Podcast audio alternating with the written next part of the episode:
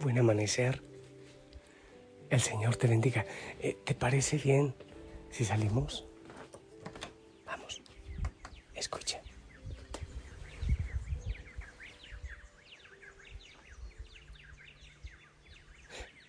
Está lindo el concierto. Te digo la verdad. A esta hora sí hace un frío muy fuerte, pero estoy súper bien abrigado.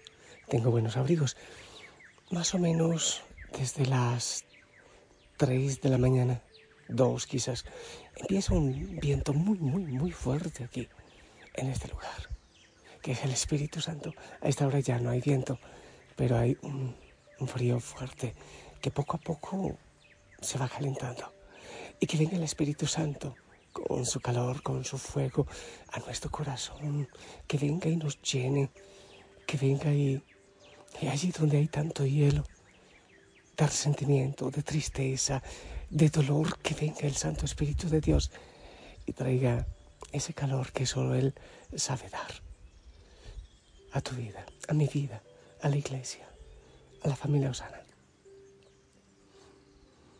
Bueno, pidamos la intercesión de la Virgen María.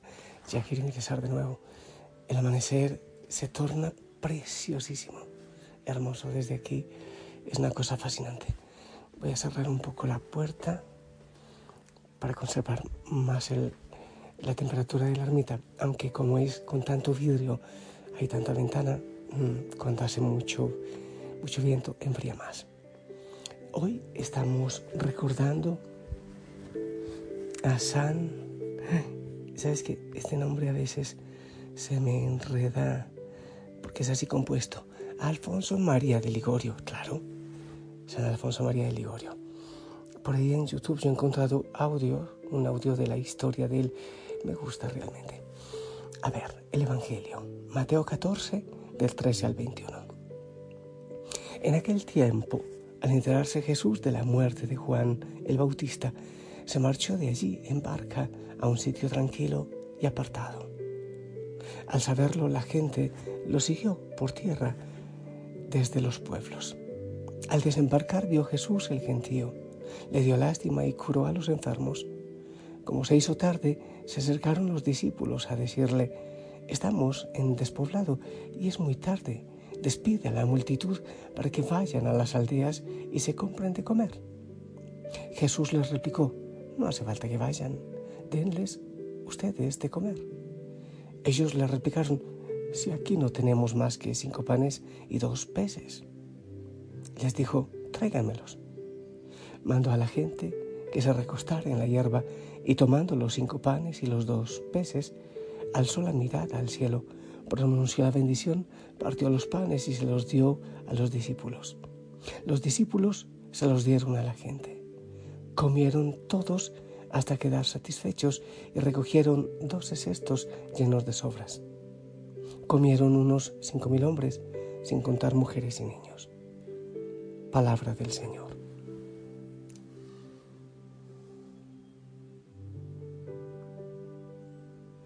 Bueno, vamos a ver qué es lo que el Espíritu Santo nos quiere decir hoy. Eh, bueno, lo primero que, que se me viene a la idea es que Jesús al enterarse de la muerte de Juan el Bautista eh, se quiere retirar. Se retira, se entera que ha muerto el Bautista y, quiere ir, ¿qué sería? Pues eh, quizás él ya, ya sabía en su corazón todo lo que venía para él.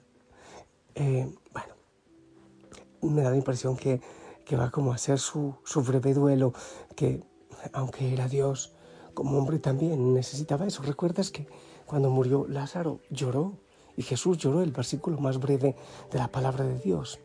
Entonces se retira y seguramente va con los discípulos, claro, porque ahí están luego en, la multiplicación de los panes. Están los discípulos. Jesús va, eh, imagínate tú a los discípulos que han estado cansados, dice la palabra, que a veces no tenían tiempo ni para comer. Imagínate tú a los discípulos felices, uy, vamos a descansar. Tanta gente que anda detrás de Jesús, tanto milagro, tanto sanado, tanto endemoniado. Eso debe ser atiborrante. Yo me pongo a pensar por ejemplo, te confieso a ti que las misas de domingo en el Monte Tabor, em, es más agotada ahora la despedida que la misma misa, aunque es, es larga y, en fin. Bueno, pero, pero a veces es la gente y las confesiones también, y es el clamor de la necesidad. Yo me imagino los discípulos, porque no tenían tiempo ni para comer, ni para descansar. Entonces, en un lugar despoblado, qué bueno, por fin vamos a descansar un poco, lejos de, toda esa gente que, que, ya nos abruma con sus necesidades, con sus quejas, con sus llantos, gritando, queriendo tocar a Jesús. Imagínate tú, llegan, pero empieza a llegar la gente, porque eso dice el Evangelio, la gente de los pueblos empieza a acercarse. Uy, se dañaron el plan. Aquí ya no hay descanso. Tenían, seguramente como cuando uno va así de picnic, tenían lo, lo suyo, tenían su, su dotación para, para el día, para su pequeño retiro espiritual. Aquí tenemos estos pancitos y estos peces, con eso esperemos que, que nos pique la tripa y vamos entonces a comer de eso que tenemos. Alcanza suficiente. Y empieza a llegar gente. Y empieza Jesús a hacer milagro. Imagínate tú a los discípulos cabizbajos por allá. esto hasta que irá a durar. ¿Qué pasó con el día de descanso? Debíamos estar nosotros, los trece, los doce, con Jesús y, y pasarla bien, descansar un poco, hablar. Pero otra vez la gente que le sigue. Yo me los imagino por allá medio medio renegados. Y Jesús, pues en su labor misionera, porque sentía lástima, sentía misericordia, para él no había descanso.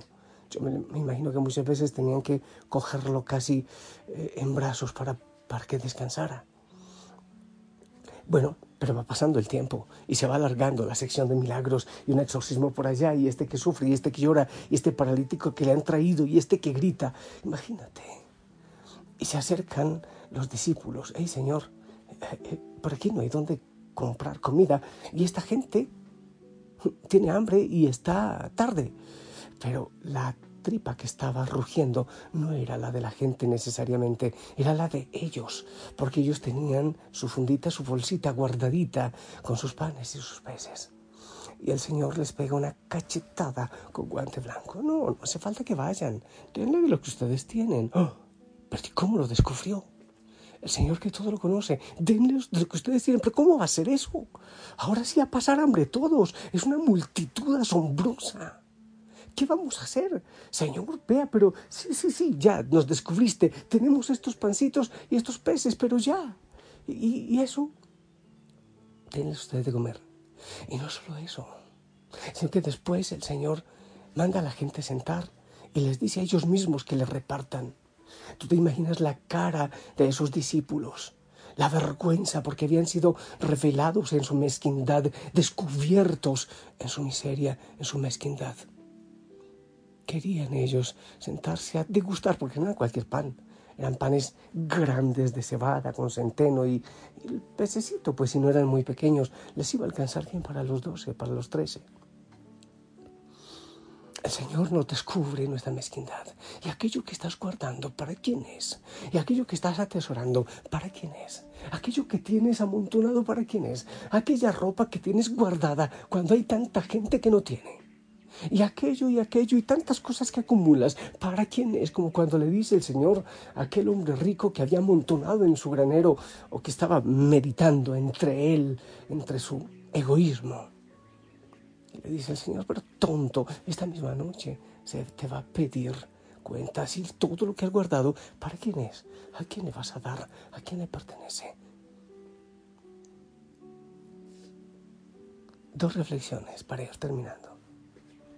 Que, mejor dicho, dos preguntas. Lo primero, ¿qué es lo que estás guardando? ¿Qué es lo que estás guardando? ¿Qué guardas? ¿Y por qué? ¿Y para qué? ¿Qué quieres asegurar? ¿Qué placeres quieres asegurar en tu vida? ¿Por qué angustiarte tanto por lo que vendrá? Miren las aves del campo, dice el Señor. Miren, ellas no trabajan, ellas no embodegan, no almacenan y no les falta Dios con nada. Miren los lirios. No hilan, no tejen. Y ni siquiera Salomón se vistió como uno de ellos. Miren las aves del cielo hombres de poca fe. ¿Qué guardas? ¿Qué acumulas? ¿Para qué acumulas? Sabes que tienes una vida eterna, que el Señor está preparando un lugar en la eternidad. ¿Para qué tanto matarse?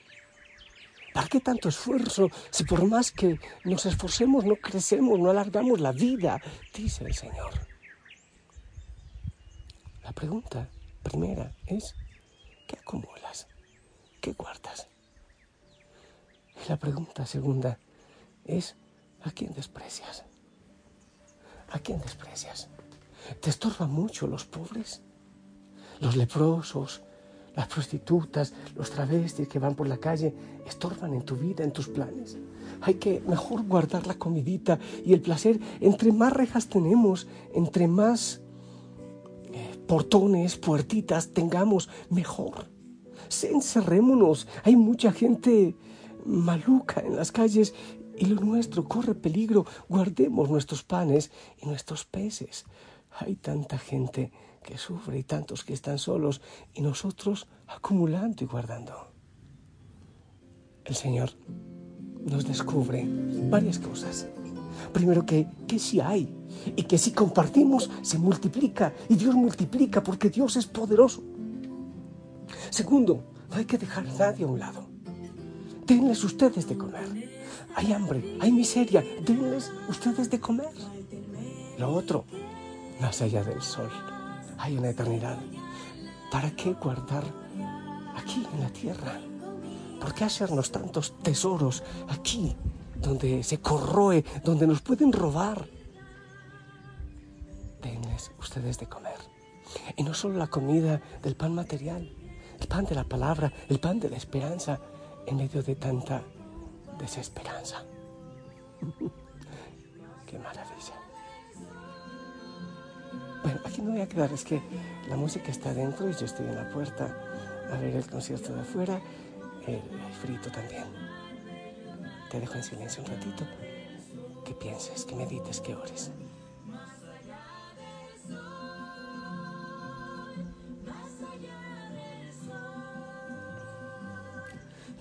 Tengo un hogar, hogar, bello hogar, más allá del sol.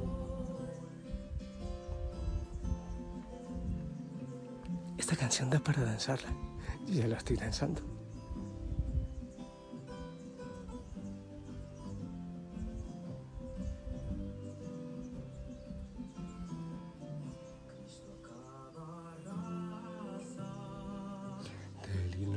Linaje humano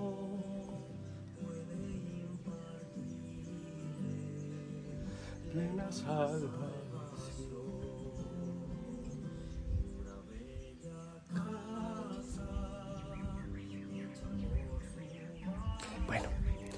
Yo te bendigo.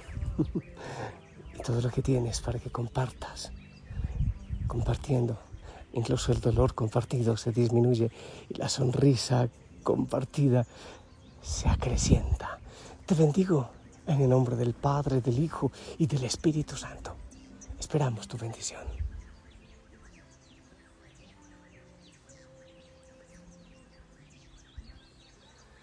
Amén, amén. Es un día hermoso, precioso. Anda, sonríe, lleva, lleva al Señor, lleva su palabra, lleva tu sonrisa. el Señor te acompañe te proteja. Sonríe. Saludos en casa. Saludos a todos. La Virgen te acompañe. Chao, chao.